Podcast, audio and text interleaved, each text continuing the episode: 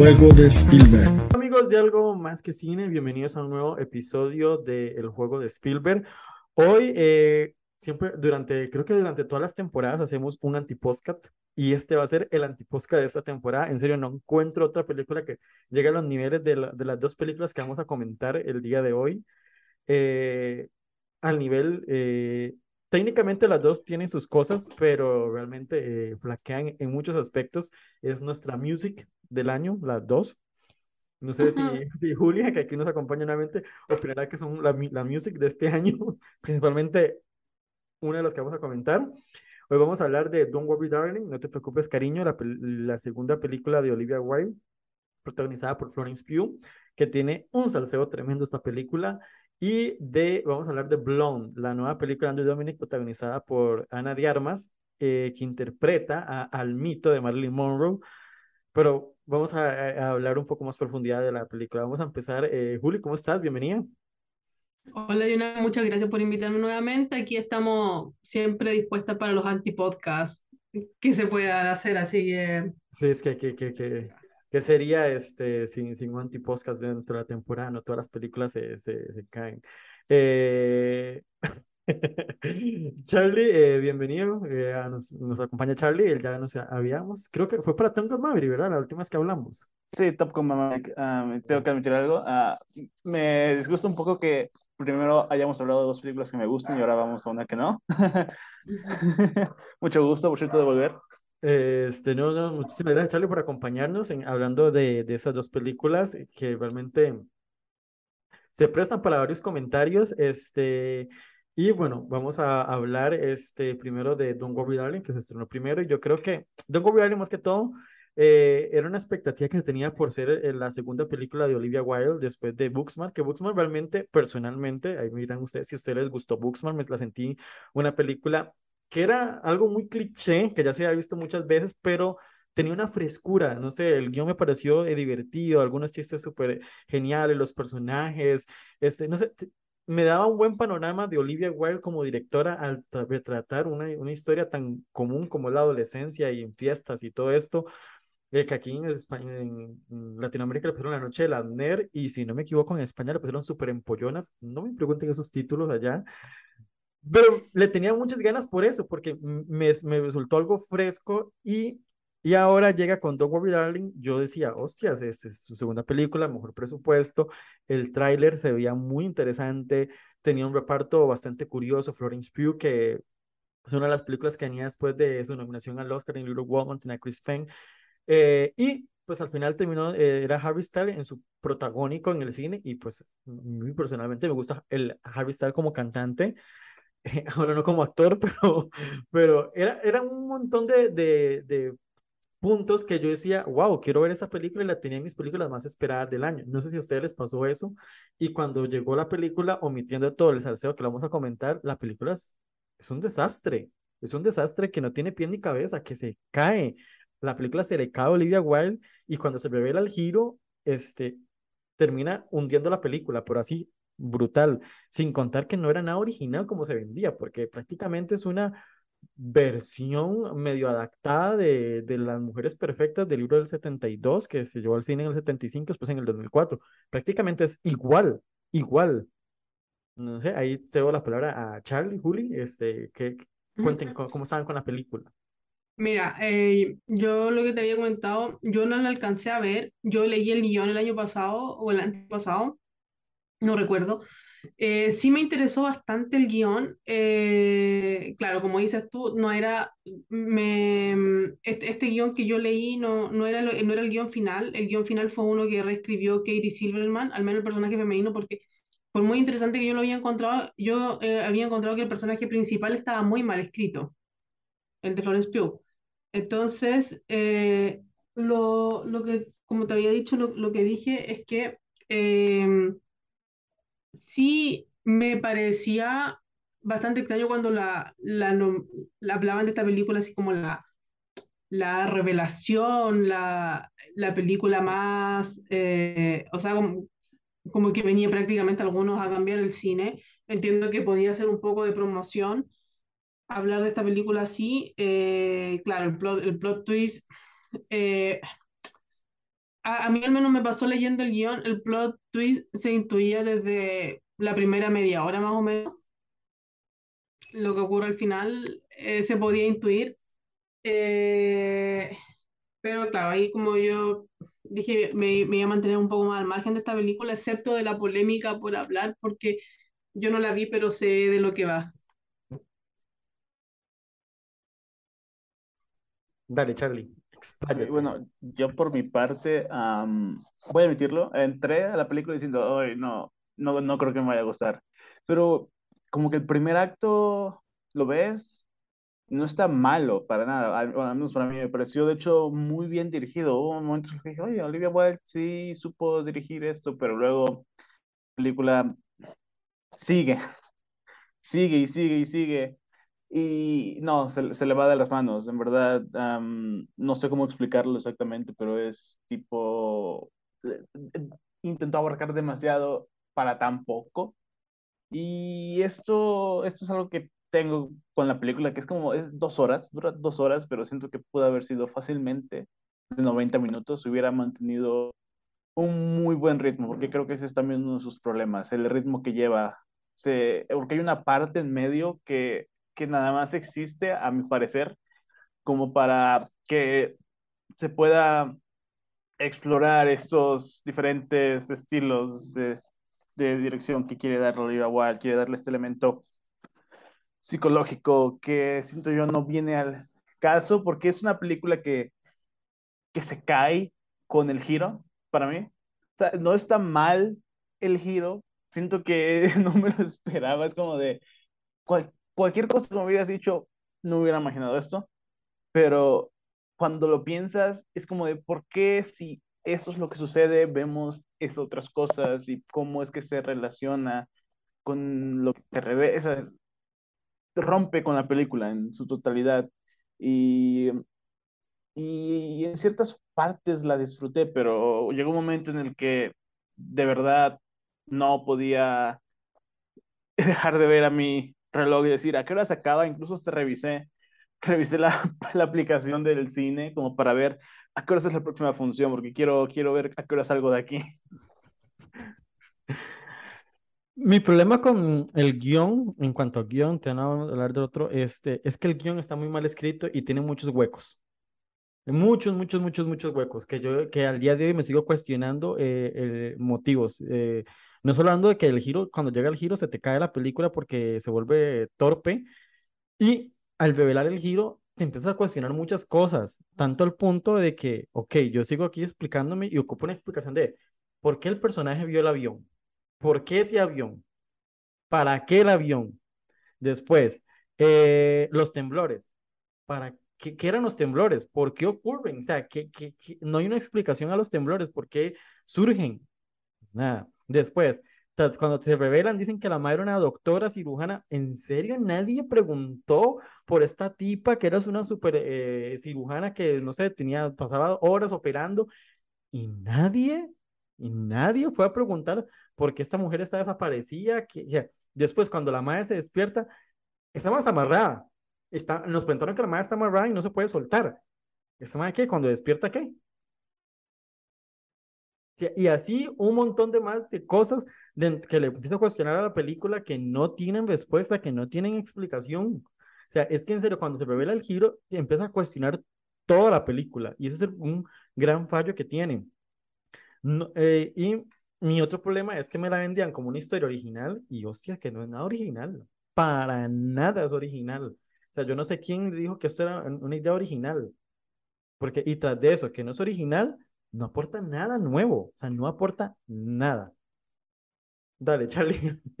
Pa- para mí el hecho de que no sea original es como, ah, porque hoy en día no es que nada sea original, es que no es que contemos las mismas historias como la gente suele decir, ¿no? Las mismas tres, cinco historias. Es como de, se puede hacer algo original, cambiando ciertos aspectos, traerlo a, a lo moderno, algo nuevo. Y es que ese es el problema conmigo con Don't Worry Darling. No trae nada nuevo y lo que trae es como una repetición de lo que se ha dicho antes y, o, o son temas que no se profundizan.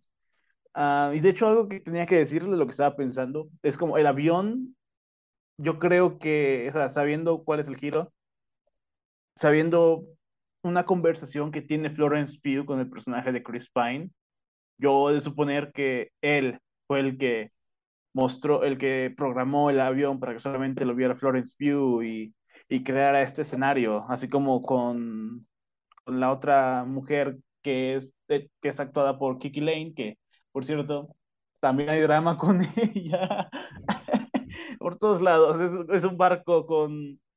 Es un barco que tiene sus baches y, los, y les ponen tapones para que no se entre el agua y no les, no, no les sirvió. Um, o sea, puedo entender lo que quieres decir, pero es que la película, o sea, ahí me lo estás diciendo, sí. o sea, me lo estás suponiendo así como que. Ajá.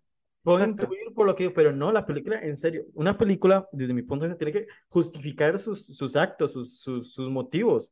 Y o sea, si, me, si, yo tengo que sacarme una deducción por una conversación, es que en serio el guion no está funcionando. Ese o sea, es el problema, que el guion no le está funcionando en cuanto a lo, a lo construye para llegar al giro. Y cuando llega al giro, eh, de ahí murió. Sí, no, eso es lo que estaba mencionando. El giro rompe con la película y si lo piensas más, más la rompe. Y, y yo decidí, ok, mira, tuvo sus momentos, tuvo sus momentos malos, sus momentos buenos, sus momentos en los que me entretení, donde me aburrí no creo que sea tan, tan, tan, ah, ah. Ahí iba a estrundar, iba a estrundar. ya no. Uh, no creo que sí. Ahí está. Creo que, creo que no. Salud. Gracias. Creo que no es tan mala como un, yo pensaba que pudo haber sido, pero no es buena por eso. Es este. Sí, no, no, tiene sus no, problemas. no tan mala Las actuaciones están muy bien. Año. No, no, no, no lo es. Simplemente que es una película decepcionante y fallida. No la veo uh -huh. mala porque tiene sus cosas buenas. Por ejemplo, la, la parte técnica la veo bastante sólida, las, el, la, la, el vestuario. Pero tampoco es como, wow, la última maravilla del mundo, pero me funciona. Hay, hay unas uh -huh. de fotografía muy chiva, hay unos momentos muy bien realizados eh, en cuanto a técnica. Dirección, pues vamos a cuestionar la dirección porque ya con intentando el salseo, la madre nunca estaba dirigiendo la película. Este, tiene sus cosillas, eh, la banda sonora, este, Florence Pugh y Chris Pine están bien. Eh, Gemma Chan, eh... al final también tengo un, tengo una, un cuestionamiento de por qué la madre al final mata a este madre y yo, eh, ¿para qué? O sea, ¿qué, ¿qué va a hacer ahora ella ahí? O sea, o sea muchas, muchas interrogantes. Y pues de Harvey Stein, pues puedo decir que no está tan mal. Simplemente eh, hay unos momentos que no lo sabe llevar, no sabe eh, ponerse, es que en serio, meterse la Florence Pugh no es fácil. Y poner un debutante eh, que no tiene experiencia, claramente se siente el desnivel. O sea, claramente esa película en su momento hubiera sido Shia LaBeouf, hubiera salido un, una, una escena actoral muy buena entre, los entre los dos actores. Esa escena principalmente donde están discutiendo y así, porque Harvey Stein no le llega a Florence Pugh. Y pone un acento este, también un poco cuestionable que no sé para qué. Me da mucha risa el acento porque estuve como por media película diciendo, ¿está haciendo un acento americano, estadounidense o es británico? Y de repente en la película dicen que es británico. Es como, ah, ok, entonces sí es británico, ya. Sí, pero es que pone un acento muy raro, este, que yo decía, eh, pero... Es que de repente como que va y viene y como... sí, por eso, no, no lo sabe sabes. mantener. No, no, sabe mantener el, el acento y al final este, su mejor escena es la escena de baile, este, obvio. no, para una, un artista cantante, claro, la escena de baile es su mejor escena. Pues sí, el Oscar Click. Pero al mismo tiempo, ya cuando ya ves la película, este, es inevitable no poner la atención a todo lo que pasó alrededor de la película. Entonces usted dice, las, las escenas donde están gritando Olivia Wilde y Florence Pugh, yo creo que se están gritando con ganas. Dale, Juli. Bueno, tú hablabas de la poca originalidad de la película. Yo voy a decir que lo único original que tiene la película es que eh, creo que es primera vez que es una directora la que está metida en un escándalo tan grande. Eh, si pensamos escándalos de, de infidelidad o, o pro, bueno, los escándalos de problemas de, de, directores con actores han habido siempre y van a seguir habiendo escándalos así grandes de, de, infidelidad, bueno, se dice que Spielberg y, y, su esposa actual, Kate Capshaw, iniciaron un, romance extramarital en el 84, se terminaron casando en el 91, pero como que de ahí venía el romance, por eso después cuando Spielberg se divorcia de Amy Irvine, es uno de los divorcios más caros, eh, fue, se transformó en esa época el, divorcio más caro ahí porque ella le sacó la, la mitad de la plata a Spielberg y que ya era bastante el año, el año 90. Y, eh, y por ejemplo, James Cameron, él está casado actualmente con, él, él, también inicia un romance rodando Titanic con, con su esposa actual, es la que hace de nieta de Rose. Eh, también, por eso digo, el tema de las infidelidades, que aquí le, le llega a Olivia Wilde, para poner un contexto, Olivia Wilde tenía una relación de, de 10 años aproximadamente con Jason Sudeikis, actual protagonista de Ted Lasso. Imposible no amar Ted Lasso a Sudeikis en, en Ted Lasso porque es como su personaje es presentado como de verdad un, un es imposible no quererlo. Eh, bueno, aparte ya vamos a, a, la relación, claro, uno nunca sabe lo que pasa detrás de puertas cerradas, ellos tenían hijos y, y claro, o sea, primero el, el, el año 2020 estábamos en pandemia, Olivia Wilde iba a dirigir un video de la hermana de, de Margaret Qualley, un video musical de ella, no, no recuerdo su nombre. Ella filma este video supuestamente con Margaret Qualley y Shia LaBeouf. Eh, y, eh, y al final ella borra su nombre del video y a las semanas después anuncia de que, eh, de que Shia no estaba en la, no iba, no iba a ir a la película. Y poco tiempo después anuncia que quien va a reemplazar a, a Shia era Harry Styles, que a mí me pareció extraño, eh, porque el actor, de, de, de, partida ellos como que ni siquiera son como de una misma generación actoral, pero igual entendía así bien que al fin a una protagonista mujer como Florence Pugh le pongan un personaje, o sea, una, un actor de una edad similar a ella. Eh, pero Shia podemos pensar lo que sea de él, de, de, de, de su vida, eh, de su vida que para mí es bastante delictual, ni siquiera es como problemática, pero es un tipo que eh, tiene una actuación, un tipo de actuación muy oscura. Ya, él, él llega muy bien a estos personajes oscuros. Entonces, cuando, claro, uno ve que el reemplazante va a ser Harry Styles, dice, ¿qué tiene, qué puede tener Harry Styles? Claro, tiene que tener tal vez un talento muy, muy oculto para ser también, también este personaje tan oscuro, porque como les digo, yo había leído el, el guion, entonces yo sabía que era un personaje muy, muy oscuro. En los videoclips que he visto, que no, por eso no, no comenté nada de la película, pero los videoclips que he visto a mí no me da esa, esa vibra. Entonces, llegamos, y aquí, claro, viene todo el tema de que Olivia Wilde una semana anuncia que ya no está con Jason Sudeikis e inmediatamente se publica su relación con Harry Styles porque los ven caminando en una boda, ¿ya? Hasta ahí yo creo que todo bien, claro, un problema, mira, yo, yo creo que todos, todos quienes seguimos bastante el espectáculo, levantamos un poco la ceja y dijimos seguramente hay un overlap, como se dice en inglés, que ella en algún minuto, claro, no, no es que haya terminado con Jason y haya comenzado con Harry, sino que era muy probable que hubiese iniciado su relación con Harry Styles antes de terminar con Jason. Eh, pero claro, también hay que ver que durante estos dos, este año y medio, Wild ha recibido mucho ataque de las fans de Harry Styles, que como fans, como fandom, tiene que ser de lo más tóxico que hay porque ellos siguen en una ilusión, no sé, de que Harry Styles tuvo una relación con un... Ni siquiera, yo ni siquiera seguí One Direction, pero, pero por lo que he leído, tiene una relación con un compañero de... Y, y que ese fandom es muy grande, creo. Eh, como digo, ni siquiera es el nombre de, del compañero. Entonces ahí pasa, claro, los ataques que recibió Wild durante este año y medio eran como, oh, terrible, terrible.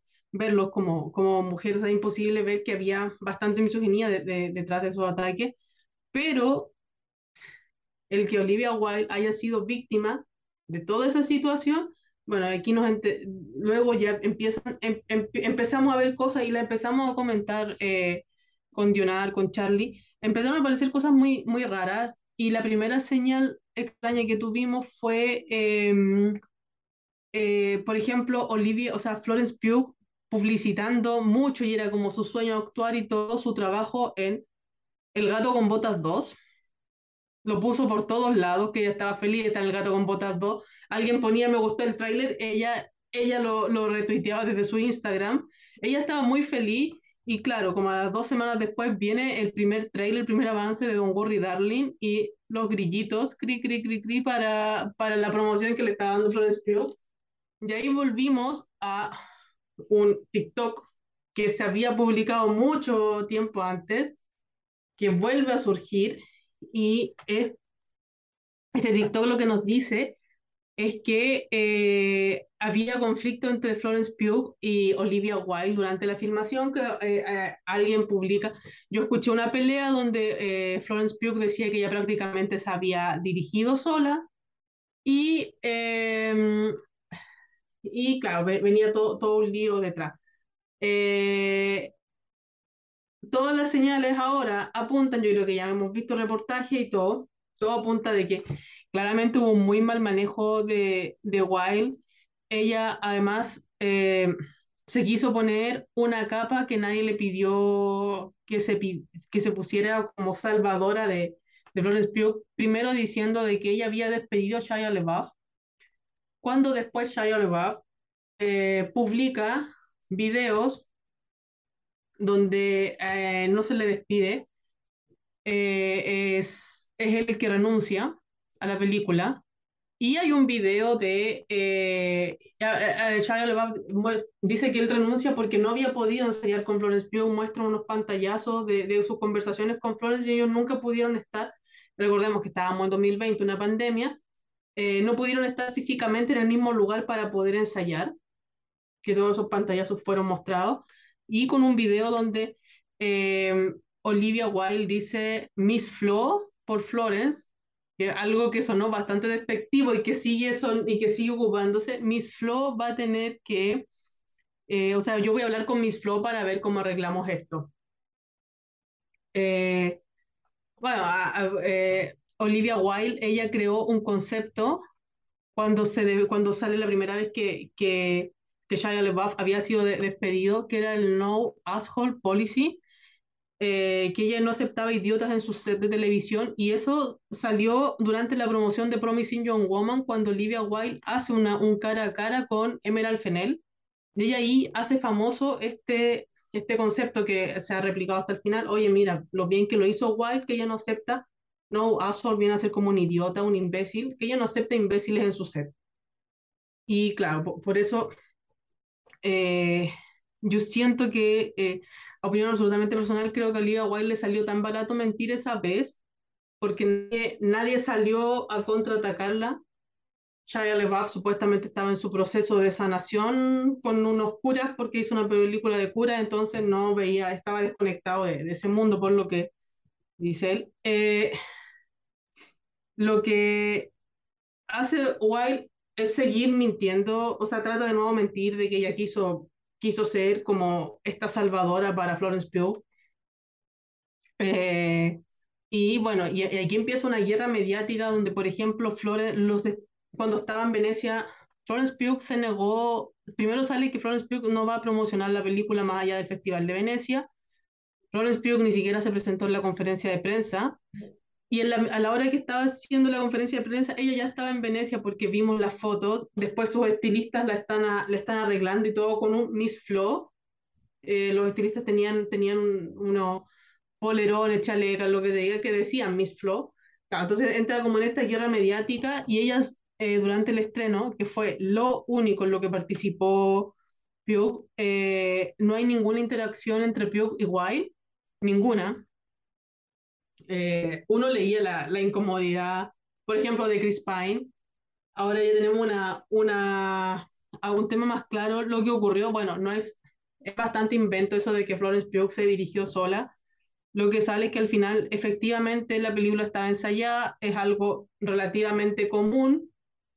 Eh, o sea, no, no, es, no es común, pero es algo que se hace que, por ejemplo, el director te marca la escena y al momento de filmar el director no está pero se supone que esas prácticas ya estaban como un poco erradicadas de los sets de televisión, o sea, de los sets de cine, y porque es algo que se da más en televisión, cuando tú tienes que filmar seis, siete meses, eh, una miniserie o una temporada, y, es solo un director el que está, muchas veces ocurre eso de que el director marca, pero ciertas escenas las, se las deja o al asistente de dirección o al director de, de fotografía, que es un poco lo que se comenta acá, y claro, eso al parecer, eso es lo que todo indica que ocurrió y que Olivia Wilde no estaba presente en el set.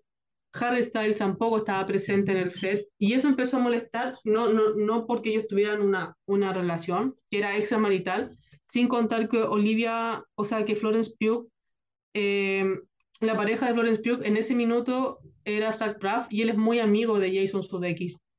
De hecho, Zach Braff eh, fue nominado al Emmy por dirigir un capítulo de, de Ted Lasso. Eh, pero empieza a molestar de que, eh, por, por, lo que se ha podido, hemos podido ver en hacer ya un timeline, lo, que, lo que molesta fue que um, después de que se hace pública la relación de Wild y, y Styles, Wild los hace firmar un, un eh, ¿cómo se llama? Un, un, contrato que no pueden decir nada de lo que está pasando en el set. Y, y ya tenía, ellos tenían un contrato firmado de que no podían ir a fiesta, de que, de que en realidad tenían que ir como de sus casas al set de grabación porque estábamos con el COVID, que no podía, no era prácticamente que les prohibieron ir a actividades extras donde se pudieran contagiar de COVID. Y claro, y ven en esto a Olivia Wilde y Harry Styles sin mascarilla en un matrimonio, que es donde ellos hacen pública su relación. Entonces, eso es como todo el tema. Eh, yo creo que ha sido un tema que, que ninguno de los dos lados lo ha querido parar. O sea, Wilde está claramente, eh, su imagen yo creo que quedó absolutamente destruida de, después de esto. Su credibilidad también. Eh, Pugh claramente aparece como una ganadora de la situación. Eh, efectivamente, yo, yo, o sea, hay que ponerse un poco en el lugar de Florence Pugh y en cualquier ámbito de trabajo. Si tu, si tu jefe después sale a decir, yo hice esto, esto, esto, esto, y cuando pasaron las cosas, de verdad tu jefe no estuvo ahí, eh, se generan como este roce y Florence en este minuto tiene un, tiene un cartel tal vez para decir las cosas y decir, ¿sabes qué? Eh, no las ha dicho directamente, tal vez eso, eso eso ha sido, no, sé, tal vez una inmadurez de Pugh que pudo haber cortado el tema y decir, ¿sabes qué? No, las cosas no fueron así, no hay, no hay una pelea, o sí, si hay una pelea, yo no voy a, no voy a dar los detalles, pero, pero no, es, no es mentira lo que, lo que se dice. Al final han sido solo indirectas de Florence, yo tampoco la, la cuestiono, claramente no podemos cuestionar nada. Eh, han sido indirectas, por ejemplo, el hecho de que Florence Pugh no haya querido hablar en ningún perfil de Olivia Wilde, cuando, no sé si te preguntan, si me preguntan, habla, habla de Charlie, por ejemplo, yo, yo puedo mandar un mensaje, sí, Charlie es así, pero decir que Florence Pugh no tenía tiempo para responder ninguna pregunta sobre Olivia Wilde porque estaba muy ocupada. Eh, cuando, por ejemplo, la vimos en, en fotos, eh, o sea, claro, ella efectivamente estaba filmando Dune 2, pero Timothy Chalamet, que es el protagonista de la película, estuvo como tres o cuatro días en Venecia, en todas las fiestas posibles, porque él también estrenaba en Venecia, entonces al final siento que el único, tal vez, ni siquiera le voy a llamar pecado, pero tal vez ha, habido un poco, tal vez eh, nunca se había enfrentado a una situación así, entonces, claro, ha alimentado un poco este morbo, eh, dejar, dejar claro que lo que hizo Olivia Wilde estuvo pésimo, ya no hay ninguna defensa corporativa ahí. Estuvo pésimo, eh, solo decir que eh, es algo que, que, no es la primera vez que ocurre en un set de, de cine. El problema no es eh, que ocurra o no ocurra, porque a estas alturas todos seguimos hablando de la infidelidad de Brad Pitt con de, de Jennifer Aniston. Uh -huh. El problema es la forma en cómo se dan las cosas. Este, primeramente, lo de Olivia Wilde, que saliera a, a, a, a, mentir, yo creo que eso es lo principal, que se ponga a mentir sobre lo de Shia LaBeouf, este, eso para mí lo que queda peor todavía, porque una infidelidad este, no es nada nuevo, ni dentro de la industria del cine, ni fuera de la industria del cine, o sea, es, es algo que o, ocurrió en la sociedad y siempre ha ocurrido desde tiempos memorables, desde, no sé, Cleopatra, es algo también que pasó. Yo creo que es la forma en cómo ocurre este, la situación dentro de la filmación de la película, porque al final hasta el mismo Chris Penn decidió pasar de entrevistas, solo hizo las de Venecia, incluso me acuerdo que tenía una presentación en un programa, creo que en Today Show, en Jimmy Fallon, no me acuerdo sí, cuál, el maestro, y la canceló el mismo la día. canceló, o sea, canceló, o sea, ya no es algo solo de, de Florence Pugh, sino se nota que el Chris Penn este, tampoco estaba muy cómodo y se ve en la, en la alfombra en Venecia y todo cómo ocurrió que cuando estaba su hasta que llegó Florence Pugh y ellos eran ellos dos y el resto, literalmente. Este, sea, de que se- algo pasó en el set quedó súper evidente, quedó clarísimo, este, viendo en estas eh, conjunto, lo, cuando está allá en Venecia, que es donde están todos, que prácticamente no todos se hablaban, no, nunca hay una interacción entre Florence y Harry, o sea, nada, y eso que son los protagonistas, ni siquiera se sentaron a la par cuando son los protagonistas, cuando ves una presentación de una película en un festival, los protagonistas siempre están como en el centro, ellos, uno en cada esquina. Y literalmente, en serio, yo no sé quién se le ocurrió que Harry Styles tenía química con Florence Pugh para hacer la película. Algo que no comenté de la película es que en serio hay cero química entre ellos dos. O sea, tú nunca les crees la, eh, que son una pareja enamorada, que tienen sexo. No, no, o sea, se- Parte del chiste, ¿no? Yo creo que llega a, eh, llega a sumar más de, de en serio que no funcionaba. O sea, eran varias cosas. Creo que fueron varias cosas que fueron llevando a, a, a ese escándalo y tras de eso, tras de el escándalo, llega la película y la película pues es mediocre. No es mala, es mediocre. Este es como el clavo del ataúd. ¿Que está funcionando bien en taquilla? Pues sí, está funcionando en taquilla. mm, Más o menos, no, sea, no es tampoco- como pero son- exitazo, pero ya, ya hizo su presupuesto en taquilla inter- total, Y, o sea, tiene que llegar a 70 millones para por lo menos salir tablas y, y justificar su existencia en cuanto monetariamente. Y además que Warner, un estudio que está pasando por muchas crisis, lo necesita. lo necesita. Eh, pero no sé, o sea, como que la película al final quedó empañada por todo el escándalo, por todo lo que se dijo, por todo lo que pasó, hasta con un supuesto escupitazo de Harry Styles a Chris Pine. O sea, eh, creo que dio más de hablar que hablar eh, eso de si le escupió o no le escupió. Este, yo siento que tal vez fue cuando, cuando uno come algo y queda como algo así que uno sin hace, y eh, algo fue lo que yo intuí. O sea, no es como que lo, lo hizo a propósito o, o si es que pasó, pero sí se ve un poco raro la- el, el momento. Pero al final de la película, la película quedó reducida a, a un escándalo que ojalá Ryan Murphy nos haga una serie. O sea. vivo por eso ahora. Pero no sé, o sea, eh, y como ya dijimos, la película se cae en cuanto a película y al final terminamos comentando más el, el salseo que está alrededor de la película que la propia película. Es que no es muy interesante la película, siendo sinceros. Sí, no sé. Lo más interesante es Florence Pugh, pero tiene que cargar con todo el peso de la Lo película. lo de Florence. Pugh, la actuación me parece bien, pero no es nada nuevo que yo no la haya visto. Pegar Es gritos, como Midsommar, lo pero Midsommar. rebajado. Midsommar rebajado, básicamente. Sí, yo, yo decía, eh, la, ella está bien porque Florence Pugh pues ha, ha demostrado que es una muy buena actriz y que tiene muy buena carrera, pero lo que hacía aquí tampoco era nada que no la hubiera visto en otro personaje, no sé, Lady Macbeth, en Midsommar o en Mujercita, o sea, mm, la he visto mejores. Entonces, la película me pareció, en- yo creo que al final también repercute todo lo que, lo que pasaba en el set, en, en las actuaciones. Chris Pine me parece que también está bien, tiene sus momentos, pero no, no, no hay más allá, realmente. A, mí la verdad la película a veces pareció tan interesante como cuando se ponía a Chris Pine, porque creo que es cuando intentaba iluminar en qué clase de mundo estábamos en la película, como que presentar esta, esta nueva ideología dominante en este, en este pequeño mundo que se llama Proyecto Victoria, ¿no? Y es como, ah, ok, me estás presentando algo sobre tu película, ok, y, y luego no se centra en eso por gran parte. Lamentablemente es como, no sé, es que está, está muy raro la manera en la que está construida, porque mi problema con el guion es su estructura. Porque cuando digo que hay un momento en el que la película en medio se pierde, eh, me refiero a que la película se centra en simplemente mostrar a Florence Pugh como que rompiendo esta barrera entre la realidad y lo que en realidad es esta realidad en la que está viviendo, pero no habla concretamente de nada. Simplemente son escenas que demuestran, oh, algo está sucediendo, pero no te dice sobre qué, ante qué, para qué, pues para qué. Simplemente es como un proceso para llevar a Florence Pugh a, a, a liberarse, pero aún así no, está, está muy mal construido el guion, en verdad. Totalmente. Yo, ahorita pensándolo, creo que la única escena que me funciona en la película y que me gustó, pues ya es porque me gustó, es la escena de Chris Pine con Florence Pugh en la cocina. Es lo único. Es muy buena esa escena, sí. Es- es- sea, ahí sí, ahí ve, ahí sí. Hecho, había más química entre Florence Pugh y Chris Pine que Florence Pugh con Harry Styles.